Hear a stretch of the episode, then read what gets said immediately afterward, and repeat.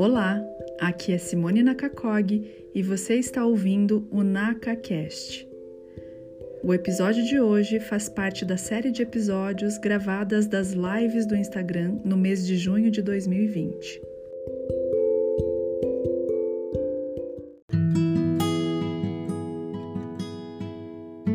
Seja super bem-vinda à minha casa. Obrigada, obrigada. Muito obrigada pelo? É uma honra estar aqui. É uma honra te receber aqui. Então, essa minha xará, Simone Dreyer, ela é a minha supervisora clínica e amiguíssima do coração. A gente tem um grupinho de supervisão que já virou uma família e, e, é uma delícia. E eu fico muito feliz de poder contar com a Simone aqui hoje, porque antes da Simone me conhecer, eu já conhecia ela e admirava muito. E a gente até se encontrou num curso, fui tietar ela, depois eu fiz um curso dela, e agora ela é minha supervisora. Então eu achei interessantíssimo que pudesse, ela pudesse vir aqui falar para nós sobre os transtornos alimentares. Então, minha querida, faça as honras. Ah, muito obrigada, muito obrigada. E obrigada quem está aqui na live, quem vai assistir depois. Algumas pessoas me perguntaram se fica, se fica gravado ou não. Eu falei que sim, porque algumas pessoas estão trabalhando, enfim. Isso mesmo. É, primeiro quero te parabenizar pelo excelente trabalho é, a respeito dos transtornos alimentares que você tem feito agora nesse mês de junho. Você sempre faz um trabalho muito lindo, né? Ah, a gente que... brinca entre a gente, a nossa blogueira, a nossa psicoblogueira, é, porque precisa de muita coragem, de muito conteúdo para estar aqui nas redes sociais. Você vem mantendo isso de uma forma muito bonita, tá? Ah, querida, e obrigada. na primeira, acho que nas primeiras lives que você gravou a respeito de transtorno alimentar, eu acredito que tenha sido uma psiquiatra isso. Eu enviei o link para alguns pacientes meus e isso foi muito bacana porque eu recebi um feedback é, e daí eu também me dei conta o quanto para nós psicólogos é tão, enfim, tão comum falar de tantos temas, né? Abuso, compulsão, transtorno alimentar, é, pânico, medo, luto, né? Esse é o nosso dia a dia, né? E que eu mandei no meu grupo de pacientes, mas sem, sem imaginar o quanto algumas pessoas ali, ao ouvirem a psiquiatra falando a respeito do transtorno, do que era um transtorno, do que era uma compulsão, algumas pessoas se identificaram muito e começaram a falar a respeito disso.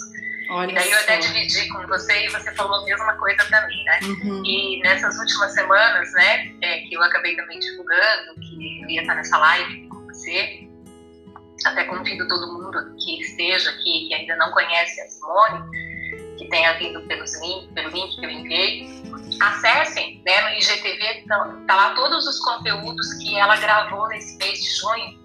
É uma construção muito bonita e muito rica com relação ao transtorno alimentar. Então, é, é, é, é importante vocês também olharem a visão do transtorno pela pela psiquiatria, por outras psicólogas, por nutricionista, enfim. A Simone ainda vai convidar essa semana mais algumas pessoas, então eu acho importante porque hoje nós, né, é, eu, fiz meio que um texto que eu pensava em falar e mandei para Simone, e só de nós duas estarmos conversando, mas já surgiu muito insight, a gente se deu conta de muitas coisas.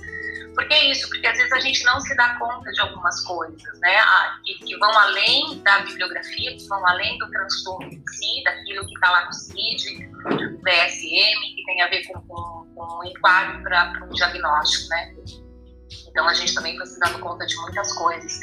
Então é um assunto, como tantos outros dentro da área de psicologia, que é inesgotável, né? Uhum. as pessoas realmente elas, elas carecem é, de nomear aquilo que elas estão sentindo. Nós, nós não fomos educados para nomear as nossas emoções, para nomear as nossas fomes emocionais ou fisiológicas, né? Então, é, é, ter um momento né, e ter alguém da psicologia é, dando a cara para bater, com essa coragem que a Simone tem. Porque, gente, não é fácil estar aqui, não é fácil a gente dar a cara para bater. Esse não é o nosso métier, nosso métier no consultório com os nossos pacientes, né? É mais então, protegidinho, fechadinho, né? Se... É, muita coragem, precisa de conteúdo, que é o que a Simone tem mostrado Né? Então, é, é, um orgulho e uma honra ter você é, é, nos meus grupos aí, de ah. cinco e de amiga também, viu? Para com isso que eu vou ficar emocionada, porque a admiração ela é recíproca e eu ah, admiro, aprendo e absorvo tudo que você ensina. Obrigada mesmo. Ah, obrigada. E eu só, eu acho que eu, também eu só aprendo é, é, podendo ter esse contato né, na supervisão, com vocês, como professora dando aula de fisioterapia, quanto mais eu falo de física, mais eu aprendo, quanto mais eu atendo, eu acho que mais eu me aperfeiçoo como psicóloga, eu acho que a gente nunca está pronta. É verdade. É, eu sou uma pessoa que não tem problema nenhum de falar dos meus erros, dos meus percalços daqui tanto na minha supervisão quanto nas aulas, porque eu acho importante a gente desmistificar o profissional de qualquer área, sabe? Aquele que está, sei lá, trono e que tudo que ele fala é verdade, não, muito pelo contrário. E, e eu sempre falo muito isso para os meus, meus clientes. A bioterapia a gente fala cliente, não paciente, mas às vezes a gente mistura aqui, porque uh, a gente está falando de um enquadre diagnóstico, é. né, de um transtorno, e às vezes a gente acaba falando paciente, mas nós da fisioterapia nós falamos cliente. Então, é, eu sempre falo muito isso para os meus clientes, né, que a gente não tem que ter é, é, tudo aquilo que eu falo no consultório, ele vai pegar aquilo que cabe, que serve para ele nem tudo que é falado, nem, todo, nem toda devolutiva, nem, é, nem todo experimento, é, é, a pessoa às vezes não está madura para receber aquilo, ou realmente não serve, não faz parte, né? Não cabe uhum. aquele, aquela devolutiva, né? E eu, eu acredito que o que eu vai estar falando aqui é sobre o meu ponto de vista, sobre esses 25 anos aí que, que eu tenho trabalhado, esses percalços, porque lidar com, com pessoas, lidar com almas, lidar com sofrimento, a gente nunca vai ter o mesmo sofrimento, nunca. Então, a cada sofrimento, nós estamos aprendendo sobre a dor do outro, uhum. né? O outro é um tratado para gente, né? O outro é uma incógnita e um tratado. Então, eu, eu prestar atenção no que o outro fala é tentar entender da dimensão que ele está falando, né? E o transtorno é a mesma coisa, né? Uhum. Como que ele construiu esse transtorno. Então, é sobre essa perspectiva que eu e a Simone vamos estar falando aqui. E eu já tô babando aqui, porque você fala de um jeito tão gostoso, tão acolhedor. E eu imagino que seja assim que você trate com os teus clientes no consultório, da mesma forma que essa tua essência permeia né, nas supervisões, nas nossas conversas, nas nossas trocas. Então, gente, todos que estão aqui, é, eu acredito que é um privilégio poder ouvir a Simone falar um pouco mais dos transtornos e dessa, de toda essa é, é, inserção da psicologia clínica, do manejo clínico. Se é, você pode ficar à vontade para falar e começar por onde você quiser. Então tá. E você, para me interromper, para me fazer perguntas, eu, eu não vou conseguir ficar lendo. Se caso alguém quiser fazer alguma pergunta, Pode deixar é... que eu vou passando aqui para você. E eu vou controlando o nosso tempo. Por mim, Isso, nossa. também o, o, Instagram ele também corta. Ele né? corta em uma hora. Então, assim, ó, a gente está aqui para falar de algo que eu trabalho no consultório, a Simone também. A Simone tem aí recebido essa semana, esse mês inteiro, pessoas da, do transtorno, que falam de transtorno alimentar. Então, eu vou falar sobre a minha perspectiva. Isso. Quando eu comecei a, a, pesquisar, porque assim, ó, transtorno alimentar, e a Simone está começando a trabalhar com isso, eu falei para ela, Simone, como é importante nós nos nomearmos, né? É, é, porque nós, nós nos formamos clínicos e a gente trabalha com todos os temas. Mas quando eu comecei a pesquisar para falar sobre transtorno alimentar, eu, me dei, eu fui me dando conta de todos os casos que eu atendi no consultório e eu falei como é importante alguém que realmente domine e estude esse tema, alguém que tenha já uma equipe multidisciplinar para indicar que trabalhe junto com ela, porque é, é um dos temas, gente, mais difíceis de, de, se trabalhar em consultório, porque muitas vezes ele não tem esse diagnóstico, ele é subclínico. O, o cliente,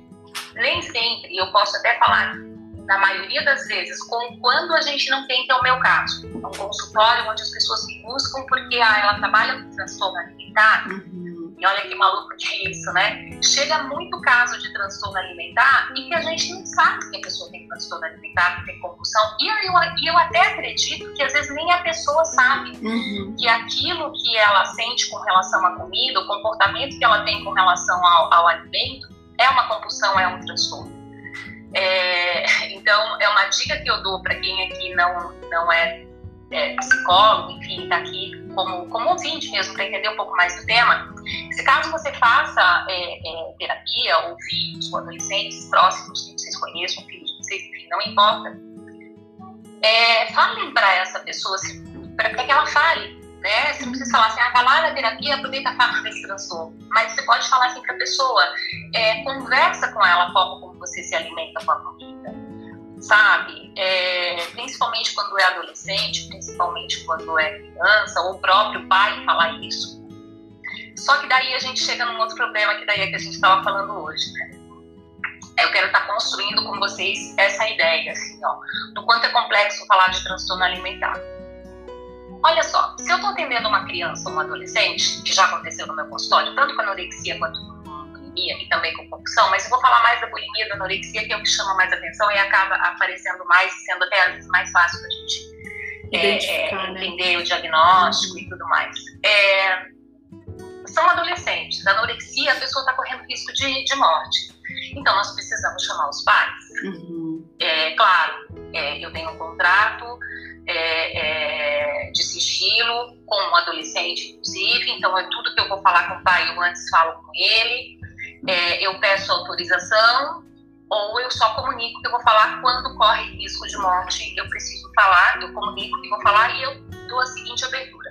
Falamos nós dois juntos, é, falo eu sozinho enquanto você está na sala de espera, dependendo do tema, que uhum. envolve droga, que envolve é, perder a virgindade, que envolve às vezes um abuso, que às vezes envolve a questão da compulsão também, enfim, uhum. transtorno. Então a gente tem essa alternativa. Só que o que eu percebi no meu consultório, que daí eu falei para Simone a respeito disso?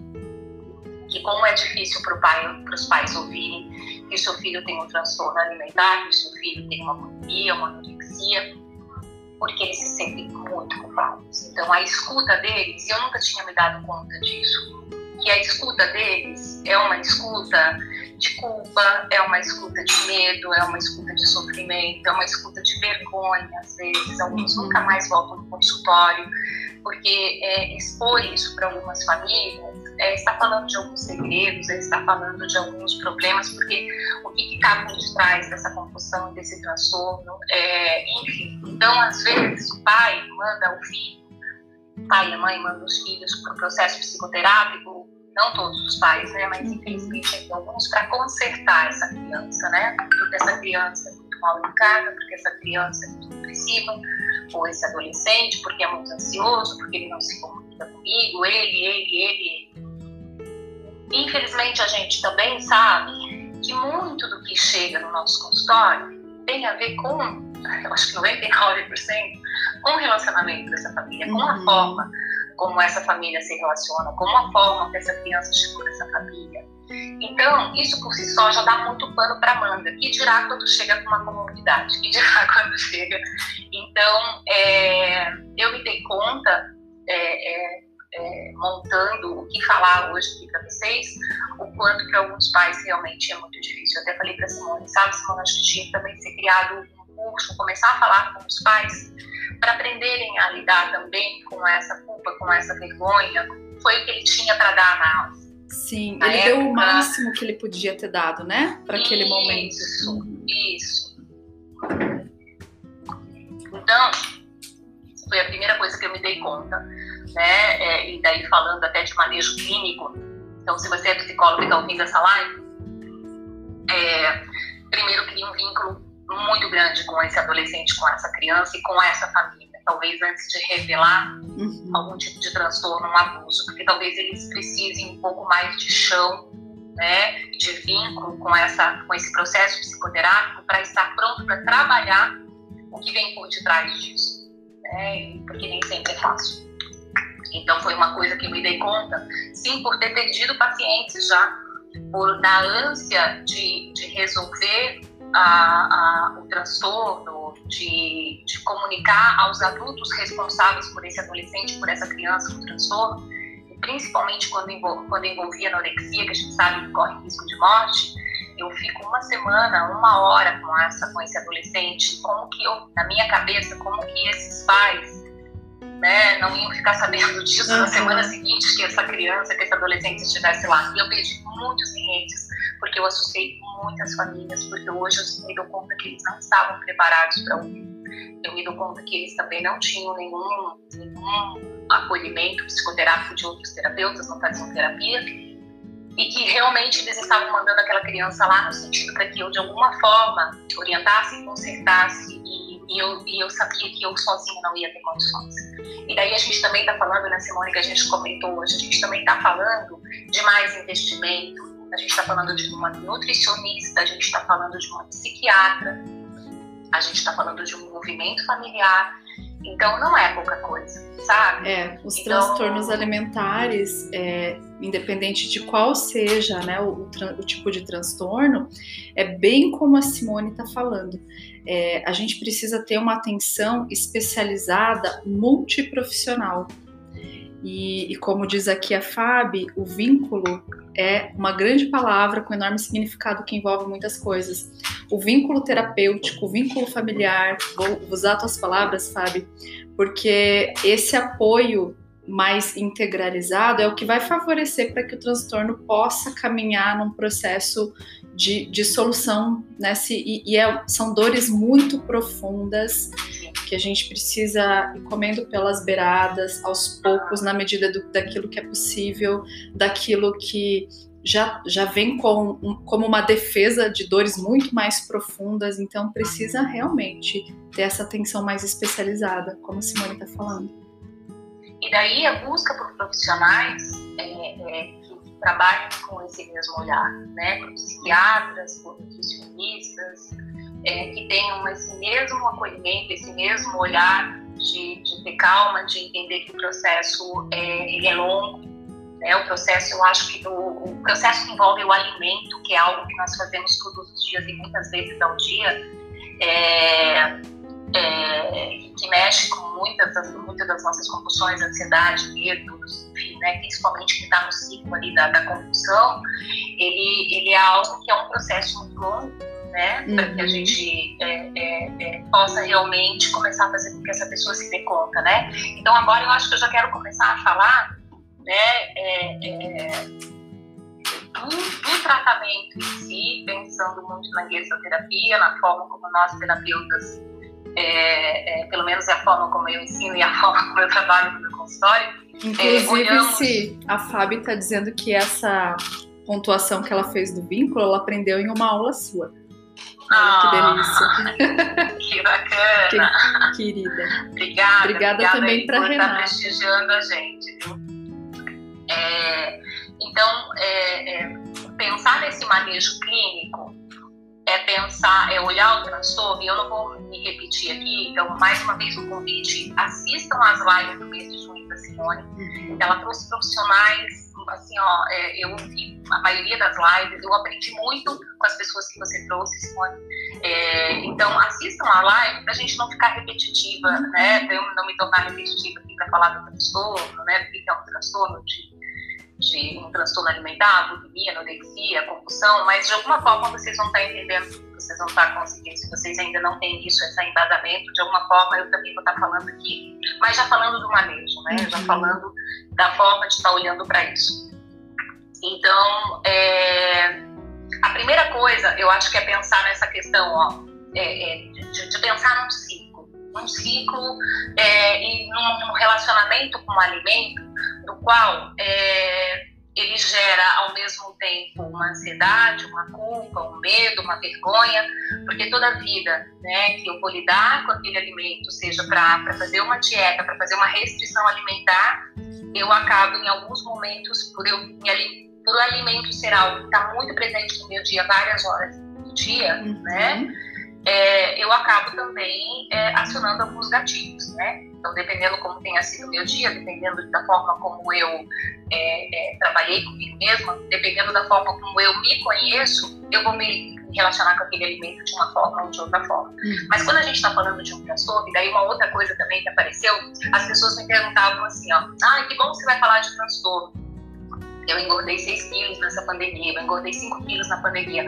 É importante nós, nós, nós distinguirmos o que, é, nesse sentido agora, né, de falar do transtorno como uma dor psíquica, do transtorno como de fato algo que me causa medo, sofrimento. Então, talvez engordar 6 quilos em uma pandemia ou estar com descontrole alimentar, como está acontecendo agora nesse momento, não seja um transtorno, seja realmente é, é, é uma forma de eu descontar essa ansiedade que a gente está vivendo, trancafiado dentro de casa, sem poder. Nós somos seres gregários, nós vivemos em grupos e nós estamos muito restritos. Isso por si só causa realmente uma ansiedade. Uhum. Então, mas de qualquer forma, vocês que estão, que algumas pessoas me perguntaram, né, sobre esse é, é, que não é um transtorno alimentar, né? A, a pessoa numa crise de transtorno alimentar, numa crise compulsiva, ela pode comer até 10 mil calorias. Então, os relatos são de pessoas que chegam a bater no liquidificador tudo que tem na geladeira, gente, tudo, uhum. e tomar. Né? Então, a gente está falando de um né, quando a gente fala de um transtorno, a gente está falando de uma dor, a gente está falando de algo que não é um. um Esporádico, ai, né? É, eu uhum. comi cinco, seis fatias de pizza, né? uhum. né? É, não, a gente não está falando disso, a gente está falando de uma pessoa que durante o dia consegue comer de 10, 10 mil calorias, alguma coisa assim. E daí, quando a gente está falando de uma restrição alimentar, a gente está falando de uma pessoa que consegue consumir 100 calorias por dia também, uhum. quando a gente fala de uma anorexia. Então, realmente, a gente está falando de transtorno. A gente está falando de pessoas que não conseguem se alimentar. Então, a, o transtorno, o, o transtorno a compulsão alimentar, você precisa ter um episódio, pelo menos por semana, dessa, dessa, desse exagero alimentar que chega, né, Simone? Me corrija aí se eu estiver enganada. Mas acaba chegando o quê? Umas 5 mil, 10 mil calorias. Eu acredito que sim. Até a, a, tem, temos uma nutricionista aqui, que inclusive participou da, das lives, pode falar melhor que nós aqui, a Thaisa. E, e é essa quantidade de calorias é equivalente a três, quatro, cinco vezes aquilo que uma pessoa é, né, consegue se alimentar durante o dia inteiro. Ó, ela está concordando, é isso mesmo, sim. Ah, é, bacana. Seríamos extremos? Sim, sim. É, se ela puder, se as pessoas começarem, se as pessoas quiserem saber de alguma coisa, aproveitar que a gente tem uma nutricionista, isso. então ela melhor ajuda a gente. poder estar. Tá, isso mesmo. Então, eu vou falar então dessa relação com a, com a comida, né? Então, realmente, então, se a pessoa está lá pegando 6, 10 quilos na, na, na, nessa pandemia e não entra numa compulsão alimentar, então observa. Observa o que, que, se aquela fome é uma fome fisiológica, uma fome do quê? É uma fome de não ter o que fazer? É uma fome de tédio? É uma fome de saudade? É uma fome de sono? É uma fome. Então, identificar né? A hora que está comendo, a quantidade que está comendo. Presta atenção, presta atenção na tua respiração, presta atenção na forma como você se alimenta, enfim. Né? Presta atenção o que que, o que, que é essa, essa, esse, essa, esse dia que você comeu mais, o que, que aconteceu. Né? Então, realmente, a gente está falando o tempo inteiro, a gente, vocês vão perceber aqui o quanto a gente está falando de autoconhecimento, o quanto a gente está falando de autopercepção, só que a gente vai começar agora a entender como o transtorno o buraco é muito mais embaixo, né? É, é, a gente não está falando de algo é, é, que é só ali daquele momento, né? Do aqui e agora, uhum. como diz isso terapia. Então, é, a primeira coisa que eu acho importante é nós, todo mundo que está aqui nessa live, todo mundo ainda está nós pensarmos o seguinte, de que forma que nós nos alimentamos, de que forma que nós estamos nos nutrindo, não só da alimentação, mas das relações. E, e também é, como que nós estamos construindo e contribuindo é, para que esses transtornos existam. Uhum. Né? O nosso olhar com relação a padrão de beleza, o nosso olhar com relação à gordofobia, à magreza excessiva, a modelo, a padrão de, de, tudo que a gente possa imaginar, daquilo que é feio, daquilo que é bonito. Enfim, então, é, de que forma que nós todos aqui nos relacionamos no dia a dia é, tanto com o alimento quanto é, é, com o nosso olhar né, para o mundo mesmo, né? para aquilo que a gente está dizendo que é bonito, que é feio, para aquilo que a gente está apontando, para aquilo que a gente está repulsando na nossa vida, porque essas pessoas, se elas, se elas mantêm, têm um transtorno, num primeiro momento tem uma base familiar, uhum. mas também tem a ver com essa sociedade, que é uma sociedade que fala muito dessa aparência que nós estamos vivendo, né? Então a gente também precisa entender de que forma que a gente olha para isso, porque a gente tem muita coisa para se entender. Eu tenho muita coisa para Você também tem, Simone, deixa Sempre, né? a respeito uhum. dessa questão, né, de, de, estar preocupada com essa, com essa estética, com essa beleza, com essa. Então, porque realmente nós, e daí a gente precisa falar de nós mulheres quanto nós, né? Então, ainda é uma coisa que socialmente é cobrado muito da mulher, que ela tem que estar bonita, que ela tem que estar bem, que ela tem que estar magra, que ela tem que ser isso, que ela tem que ser aquilo, enfim. Isso também a gente não pode excluir isso, né? Então, assim, é pensar no transtorno, gente, a pessoa que tem um transtorno alimentar, enfim, qualquer tipo de transtorno, mas um transtorno alimentar, que a gente está falando aqui, ela não vive isolada, trancafiada dentro de uma casa. Essa pessoa, ela está em relação ela vive, ela, ela, ela, não, ela não fica, a vida dela não é só em função. Uhum. A dor dela é, no, é na alimentação, é com relação ao alimento, mas ela, ela tem outros temas na vida dela, ela tem, é, ela, ela tem uma vida a, além da compulsão, além do transtorno alimentar. E é dessa forma que nós, fisioterapeutas, trabalhamos. A gente é, é, a gente olha para aquilo que ela já está dando conta. A gente também olha, ela não é o transtorno alimentar. O transtorno alimentar, a compulsão alimentar é uma parte da vida dela, é um pedaço da vida dela. Então, nós também validamos e olhamos para aquilo que ela já deu conta, né? Então, essa, esse é um olhar mais mais E esse olhar, ele é muito importante de, de ser feito, porque muitas vezes a pessoa se rotula, ela se encaixa naquele rótulo de que ela é só aquilo mesmo, né? Uhum. E, e, isso é menosprezado. É, todas aquelas partes que compõem a vida dessa pessoa acabam sendo colocadas num outro balaio quase inexistente, talvez pela pessoa mesmo. Então é muito importante olhar que a pessoa é muito mais do que só o transtorno alimentar. E entender que se a gente vive uma sociedade onde é uma sociedade gordofóbica, onde é uma sociedade onde o padrão de beleza, onde as pessoas falam o tempo inteiro dessa questão do padrão de beleza, é, o quanto que falar para a família, falar para o terapeuta, falar para para um nutricionista, para um psiquiatra, a respeito do descontrole alimentar, o quanto essa pessoa se sente envergonhada, ela se sente fraca, isso é um tabu. Então, ou se ela está olhando para isso, vou pensar alguém que tem anorexia, né? Uhum. Coisa mais linda. Vamos pensar para quem tem anorexia.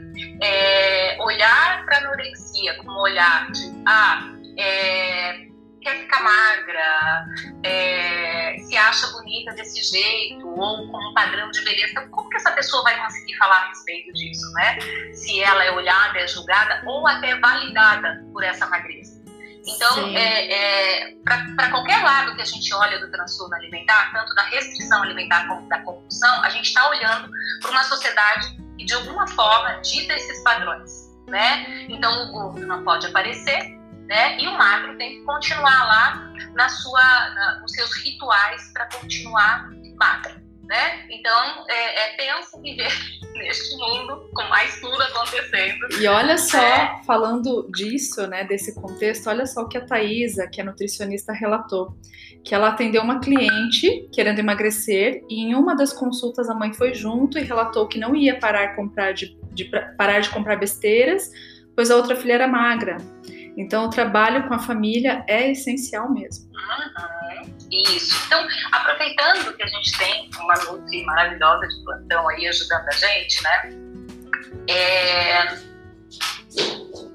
Eu queria aproveitar essa fala dela e dizer que eu já atendi algumas famílias que eu, que eu percebi o transtorno alimentar como um trauma, um trauma transgeracional, como uma forma de pertencer àquela família, como o, o, a questão alimentar era tema da família inteira. Então, um, um, o filho vivia em restrição porque era atleta, o pai teve bariátrica, ou a mãe, quando era jovem, teve transtorno também. Aí, de repente, aparece é, é, é, essa pessoa ou uma nutricionista, ou uma psicóloga, um psiquiatra, e daí o que, que a gente começa a entender? Que ali existe um padrão, naquela família existe um padrão de não saber se relacionar com o alimento e, e existe um padrão de pertencimento uhum. também. Então, aí a gente começa a perceber que, poxa, eu não me enquadro, é, eu não vou ser o magro, eu não, não não você como a minha mãe, que eu já ouvi muito isso. É, então, para que lado que eu vou? Sim. Como que eu me relaciono com a comida? Uhum. Né? Então, e daí a gente percebe essas falas como parece que ela quer pertencer a um grupo dessa família, ela quer ter uma aliada, ela, é, na verdade, ela quer ter alguém que olhe para ela, Sim. Né? Como a maioria são adolescentes, né, que eu tenho percebido, é... o que, que acontece na adolescência? Né? Na adolescência, os nossos hormônios ali estão explodindo, a gente não sabe, a gente não quer ser parecido nem com pai nem com mãe. Uhum. E se a gente não tem os nossos grupos? Né?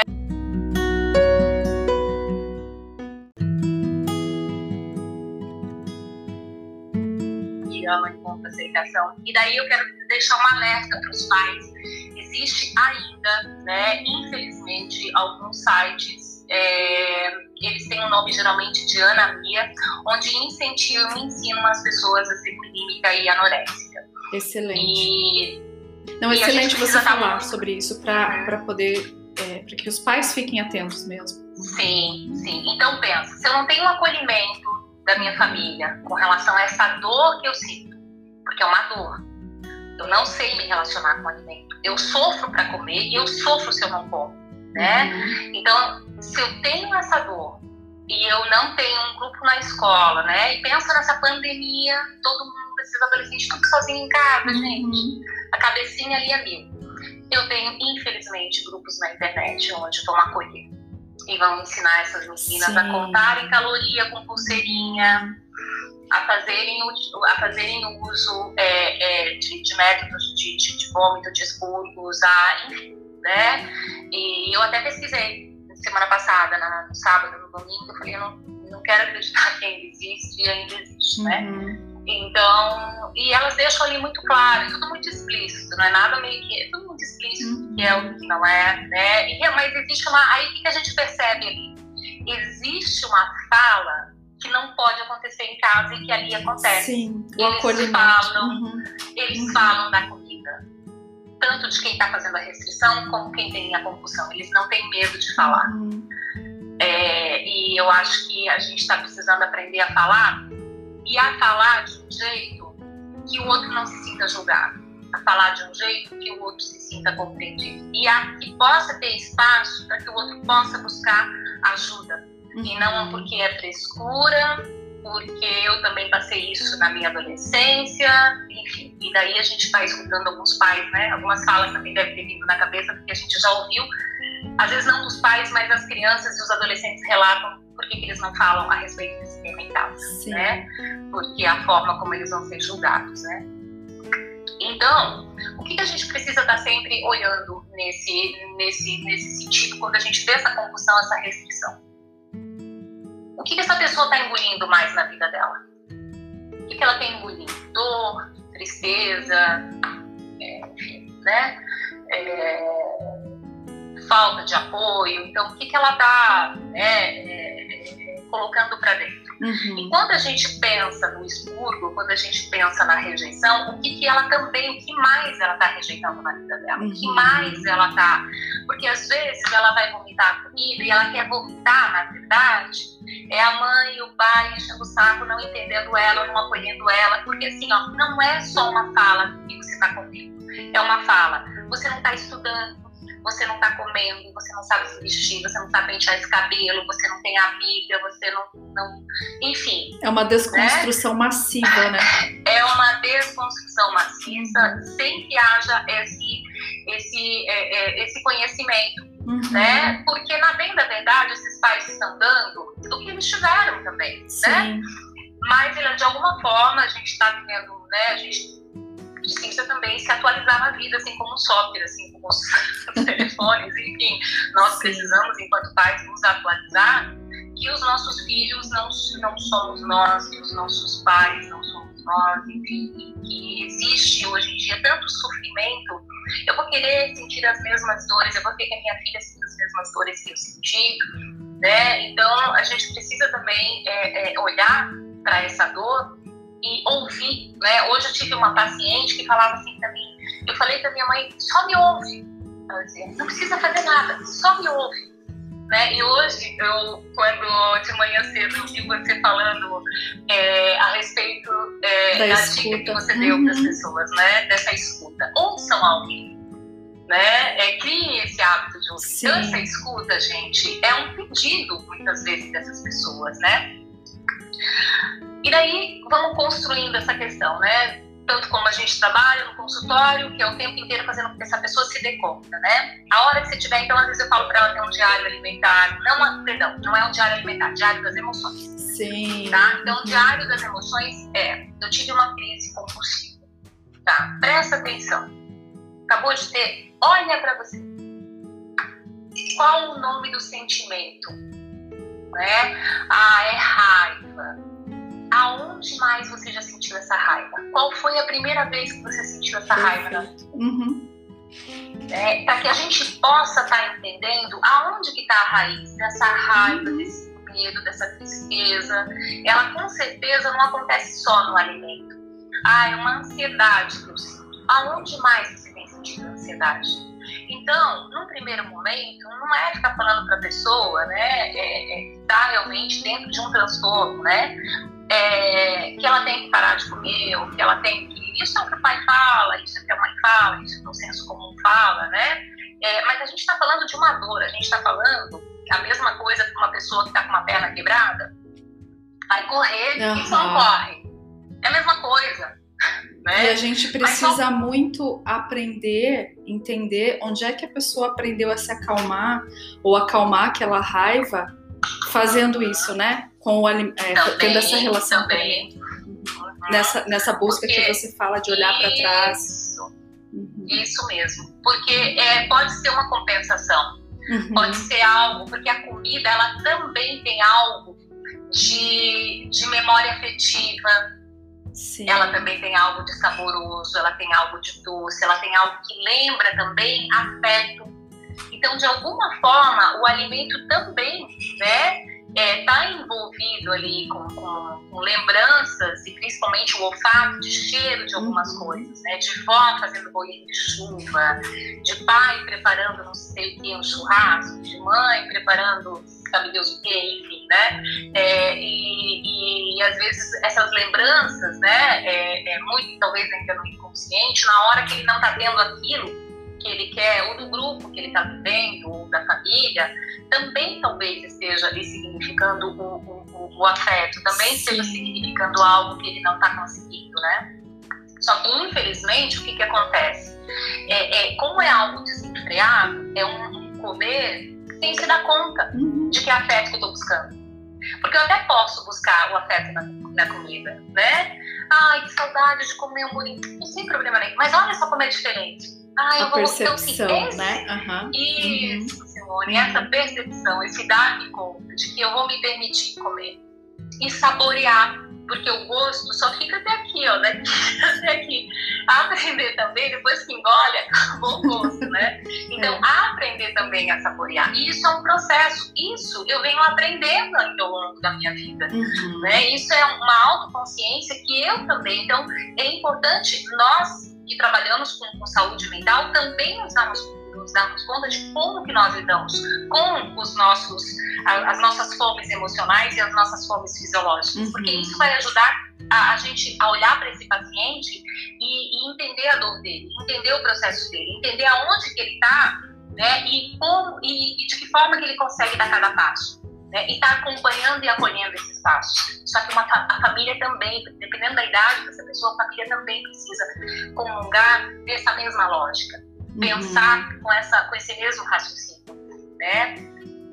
Então, construindo e pensando nessa, nessa questão, né, da, da, da do que, que eu tenho fome, tenho fome do quê, né?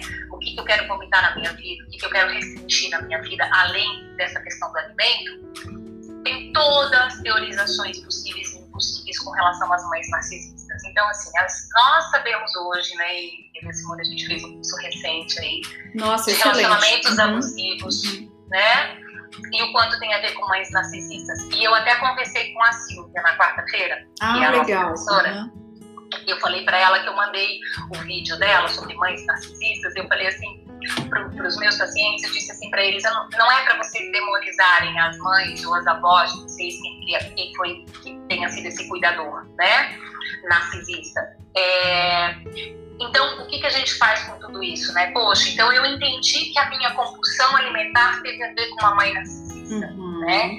Teve a ver com uma mãe que é, se tinha mais de uma filha, se não tinha, ela tinha maior orgulho do mundo de mostrar aquela filha perfeita para as pessoas, porque era filha dela. Olha como ela é linda, olha como ela é arrumada. E daí aquela filha que saía desse padrão desse tamanho, né? Porque Sim. o que a gente descobre no consultório que muitos, muitas dessas meninas, eu vou falar de meninas que é o que mais apareceu no consultório, muitas dessas meninas e adolescentes nunca foram crianças boas. E lá atrás, essa mãe já olhava e já chamava ela de burra. E lá uhum. atrás, essa mãe, por quê? Porque essa mãe tinha um padrão na cabeça dela. Então, essa filha tinha que ser magra, porque ela não queria ter uma filha gorda. Ela não queria que alguém olhasse para essa filha dela e olhasse para ela. E, inconscientemente, o narcisista é isso. E é um transtorno mental, para quem não sabe, tá, Sim. gente? É um transtorno mental raramente vão para o consultório e, e, fazem tudo em nome do amor, tá? E, então, assim, sufocam em nome do amor, é, é, alienam partes em nome do amor, uhum. né? É, dizem que criança, né? É, a criança, quando é pequena, gente, até os 3, 4 anos de idade, é, é o cuidador que vai nomear os sentimentos dela. É o cuidador que vai dizer para ela se isso é feio, se isso é bonito, se isso é frio, se isso é quente, se o machucado dói ou não. Por quê? Porque a criança chora e o pai fala, e a mãe fala que levanta que não foi nada. Sim. Olha esse uhum. choro porque não tem motivo para estar tá chorando. Então nós vamos alienando partes nossas. Aí a gente chega na vida adulta, a gente não sabe mais se a gente ouviu é aquilo mesmo, né? O meu trabalho como terapeuta nos últimos anos tem sido nomear o que as pessoas vivem o tempo inteirinho. Ah, você está me falando o nome disso. Você sabe que o nome disso é isso, né? As pessoas ficam perplexas. É a alfabetização emocional ao pé da letra, né? A gente precisa, porque Exatamente. a gente não aprende na escola e, e, infelizmente na vida adulta, aí a gente Sim. aprende muitas vezes na terapia, né? Isso. Então é um trabalho que nós fazemos o tempo inteiro né? Esse awareness, né? Que a terapia é o dar-se conta, né? Dar, então assim. E daí uma outra coisa que eu acho muito bacana é, é como a gente trabalha com culpa, porque a partir do momento que a pessoa se dá conta que não teve essa alfabetização emocional, que sim, teve uma mãe narcisista que comparava ela o tempo inteiro ou com outra irmã, ou comparava ela o tempo, o tempo inteiro com a vizinha, ou com ela mesma. Ah, quando eu era da sua idade, eu não vestia isso, eu não tinha esse corpo, eu nananã, enfim. Então a pessoa passa a não saber mais quem ela é, porque como a mãe não olha para ela, não valida ela, Sim. ela fica buscando essa referência o tempo inteiro, né? E infelizmente a forma como essas meninas se alimentam passam pelo crivo dessa mãe o tempo inteiro, porque a maioria das vezes é essa mãe que cozinha, ou se não é ela que cozinha, ela tá lá às vezes ensinando a menina com 10, 11 anos de idade a contar caloria porque tá dizendo que essa menina é gorda. E essa menina começa a crescer na vida olhando para ela com uma disfunção já. É, é, é, é a distorção corporal, corporal né? Distorção porque ela corporal, acredita ela... naquilo que a mãe diz, né? É verdade, para ela é verdade. Como que uma mãe vai estar mentindo? É. Né? Minha mãe, então, assim, como eu ainda não tenho esse olhar, principalmente na minha infância, uhum. é, é um cuidador, mãe, pai, voz, seja lá quem cuidou, é, que vai dizer quem é essa criança, uhum. o tamanho que ela é. Então, se a mãe está falando que ela é gordinha, poxa, ela deve ser gordinha. Se a mãe está dizendo que ela não sabe se alimentar, poxa, realmente uhum. não devo saber me alimentar. Então, a gente já começa a ver esses padrões né, de beleza, a gente já começa a ver essa distorção, a gente já começa a perceber é, é, essa, esse, esse, essa dificuldade de se relacionar com o alimento e a gente começa a ver dentro da terapia um mecanismo de defesa que se chama retroflexão. Eu até anotei aqui uma coisa muito bacana, que é uma frase, eu acho que não vou conseguir, deixa eu só ver onde é que ela está. Olha que interessante, né? Eu quero falar coisas para o outro e como uhum. eu entendo. Porque eu não tenho nem essa liberdade, não foi criado dentro dessa família, né, ou dentro desse relacionamento que eu tô, a possibilidade de eu estar conversando. Então eu como. Então, a retroflexão é quando o corpo aguenta o que as palavras não dizem. Olha, Olha só. Uhum. Que interessante isso. Fortíssimo. Então, eu acabo fazendo para mim a raiva que eu tenho do outro, eu coloco ela para uhum. mim. Eu engulo, né? Eu já vi também situações onde a filha olha para a mãe em determinado momento e fala: Eu não vou ser o que você quer Então ela come porque ela não quer ser. Então ela se perde de si mesma. Ela também não sabe quem ela quer ser. E talvez seja a única que não... forma que ela conseguiu de se expressar, de enfrentar, de enfrentar, é, né? enfrentar uhum. essa mãe. Mas enfrentando essa mãe, não necessariamente ela tá fazendo bem assim. Sim. É disfuncional, né? É uhum. disfuncional. E daí a gente começa a ver no consultório, né? É, um comer às vezes também para ser aceita, uhum. um comer com, ai, ah, só você que come, né? Então, assim, famílias de italiano a gente vê muito isso, né? Como ela come bem. Aí parece assim, ó, existe uma aceitação porque eu tô comendo, as pessoas ficam felizes porque eu tô comendo. Então, assim, vocês podem estar até achando que a gente está falando tudo isso, assim, nossa, será que. Gente, infelizmente, uhum. a gente tem um cérebro né, que é o nosso cérebro aí, límbico, cérebro dos mamíferos, é eles aprendem, é, é, se eu não nomeio, se eu não sei o que é uma emoção, se eu não me conheço, se eu, a gente vai entendendo as coisas picadas, a gente vai entendendo as coisas pela metade. Então, na vida adulta, não adianta mais é, é, é, maldizer ou amaldiçoar essas mães, o que quer que se tenha nos cuidado, e agora a gente precisa ter essa autoconsciência, a gente precisa entender, sim. E eu até coloquei aqui, né, é, uma das coisas para falar para vocês, que a gente tem que ver o luto, o luto de uma orfandade de mãe. Sim, Porque realmente, importantíssimo. às vezes, uhum. nós precisamos ir lá chorar, né, por nós é, é, é termos, ter, termos tido essa mãe que tinha um olhar é, tão duro com relação a nós e com relação a ela mesma, né? Uhum. Então, é, é, precisamos, então, o, o, a grafioterapia, né, no meu consultório, a gente também faz isso, a gente faz cadeira quente, faz cadeira vazia, bota a mãe ali na frente para a pessoa falar, né, é, é, soca a almofada assim, uhum. pra socar a mãe. Expressa as né? emoções que não puderam ser expressas, isso, né? Isso mesmo, isso mesmo. E daí a gente também vai, tá, vai tá, a gente começa a trabalhar com essa coisa do auto-perdão. Uhum. Lá atrás eu não tinha esse conhecimento, lá atrás eu não tinha essa vivência, lá atrás eu não era essa pessoa que eu sou hoje. Né? Então, para que a gente também possa se perdoar daquilo que a gente não deu conta no passado, né? Porque a gente não tinha os recursos que hoje eu tenho. Uhum. Então é tão importante a gente por isso também estar tá validando e olhando os recursos que essas pessoas que chegam no consultório têm. E todas têm recurso, porque se não tivesse recurso, não estariam no consultório. A parte saudável dela busca terapia, é verdade. Né? Conseguiu então, gente... é, pensar em pedir ajuda, né? Uhum. Isso mesmo. Uhum. Né? Então nós precisamos lembrar os nossos, os nossos clientes, os nossos pacientes que tem uma parte saudável tem uma parte inteira e tem uma parte que quer é, se conhecer, se autoconhecer, né? É, se perdoar também. É, já encontrei no meu consultório também crianças que foram abusadas e precisaram engordar. Olha só que interessante, uhum. a compulsão fez com que elas não fossem mais interessantes uhum. para o abusador. Porque aí se protege, é a única forma de se proteger, né? É a única é forma muito triste. Uhum. Uhum. uhum. E daí, pensando dessa forma, a gente pode entender também que a compulsão, o transtorno alimentar, ele não é só um sintoma, ele às vezes é um ajustamento criativo. Sim. Né? É a forma de que pode. Como assim pensar em ajustamento criativo? Então, se eu estou numa família onde não existe comunicação, onde não existe pertencimento, onde eu não posso ser eu mesmo, onde eu não tenho voz, me entreter com a minha compulsão faz com que eu não tenha que lidar e não tenha que, às vezes, aprender a me posicionar dentro dessa família. Então eu fico no meu padrão e repetindo esses transtornos, essas dores, porque toda vida que eu olho para essa família, eu sou de novo, de alguma forma, eu me sinto exposta, eu me sinto num, num, num, num ambiente onde eu não me sinto confortável para me colocar. Sim. Então, eu, o, transtorno nesse momento, ele também pode estar funcionando como um ajustamento criativo para conseguir viver dentro dessa família. Foi a, a, a, medida de sobrevivência isso. que essa pessoa aprendeu, né? Isso, uhum. isso. Às vezes é a única coisa que ela tem mesmo para sobreviver. Sim. Ficar é, é, tendo que contar caloria, uhum. tendo que, é, é no caso da anorexia, né, contar caloria, é, ficar programando a quantidade de exercício que ela vai fazer por dia.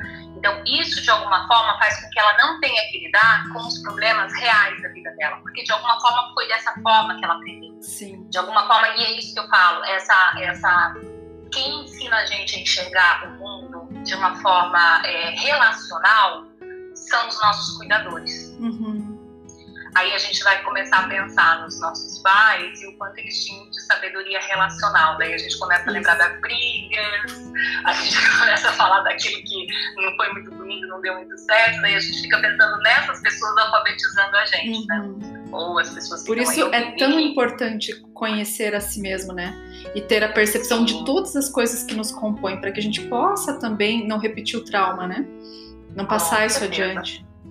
Uhum, isso mesmo, né? uhum. né? E, e às vezes se sentir pertencendo só acontece de uma forma disfuncional. Isso. Só dá uhum. para se sentir pertencendo. Se eu fui alfabetizado de uma forma disfuncional, como que dá para pertencer nessa família de uma forma funcional? Uhum. Não dá. Né? Então, eu, eu, claro que dá, é óbvio, né? Mas só que daí é uma construção, é uhum. é algo que eu ainda vou precisar aprender. E daí por isso que a gente fala do processo da, da tratar o transtorno é, como um processo muito de se apropriar de si mesmo, de saber quem essa pessoa é, independente da compulsão, independente deste transtorno. É não olhar para esse transtorno nesse primeiro momento e olhar para si mesmo. E aos poucos ir olhando para si mesma e para o transtorno. Uhum. Para que a gente possa estar tá entendendo é, é, qual o sentido dele na minha vida hoje. Uhum. É um jogo de afastamento e aproximação, né? Isso Olha um pouco mesmo. lá, um pouco aqui e vai. E a gente pode pensar em figura e fundo. Isso, né? figura e fundo. De estar fazendo é, é, esse olhar. E muitas vezes a figura é o alimento, porque o fundo, que é a família, eu ainda não estou pronta, eu ainda não dou conta de estar olhando, de estar né, é, me posicionando, porque eu ainda não sei de mim, eu ainda não conheço as minhas potencialidades, eu ainda não, não sei do que eu sou capaz e do que não sou. Aliás, eu sei do que eu não sou capaz, né? É. Porque geralmente a pessoa com transtorno, ela vem com uma autoestima muito rebaixada, ela não sabe, ela não se conhece. Né? Não se conhecendo, ela não sabe do que se alimentar, ela não sabe como se alimentar Tá? E é um processo que é para nossa vida. O alimento, assim como as relações, estão presentes desde o momento que a gente abre o olhinho, né? Que a gente uhum. nasce. É o tempo inteiro a gente, nós somos seres em relação e nós somos seres que nos alimentamos. Precisamos dessa energia, desse combustível para poder viver. Mas o alimento não precisa ser só um combustível. O alimento pode sim ser algo bom, gostoso, que eu possa querer me alimentar desse é, é, é, é dessa memória afetiva, né, do bolinho de chuva lá da avó, do que quer que seja. Ai, hoje eu tô afim de comer uma feijoada, hoje eu tô afim de saborear isso. Sim. E, é, e essa é. percepção é. afinada é importante para que possa se entender isso, né? Sim. A Thaisa é, perguntou aqui: o alimento pode ser a única coisa que essa pessoa tem controle? Sim. Às vezes sim, né? Sim. Verdade, uhum. verdade. E que ela pode mandar, né? Isso. né? Mandar embora, uhum. né? Eu mando eu embora. Coloco, eu, mando, eu, tiro. Isso. Agora tem muita dor. É muita dor. Uhum. A, a, a pessoa com anorexia é impressionante. Eu nunca tinha visto isso no olhar, né? Daí, uma outra coisa muito importante é nós não temos medo nem vergonha. Nós também precisamos saber como que essa compulsão funciona na vida dessa pessoa. Sim. Porque muitas vezes o que ela está chamando de compulsão não é compulsão. Muitas vezes que ela está dizendo que ela come muito não é comer muito. Então, isso é uma coisa também muito bacana. Às vezes a gente percebe o quanto a pessoa se coloca dentro de um transtorno e ela nem tem um transtorno. E ela se une o tempo inteirinho de achar que tem esse transtorno. Então, a gente precisa saber de fato quanto ela comeu. Porque isso também é um mesmo. desejo de se encaixar, né? Pelo menos eu me Sim. encaixei ali no transtorno, né? Eu, eu tenho um nome, eu tenho algo ao, ao é. qual pertencer. Uhum.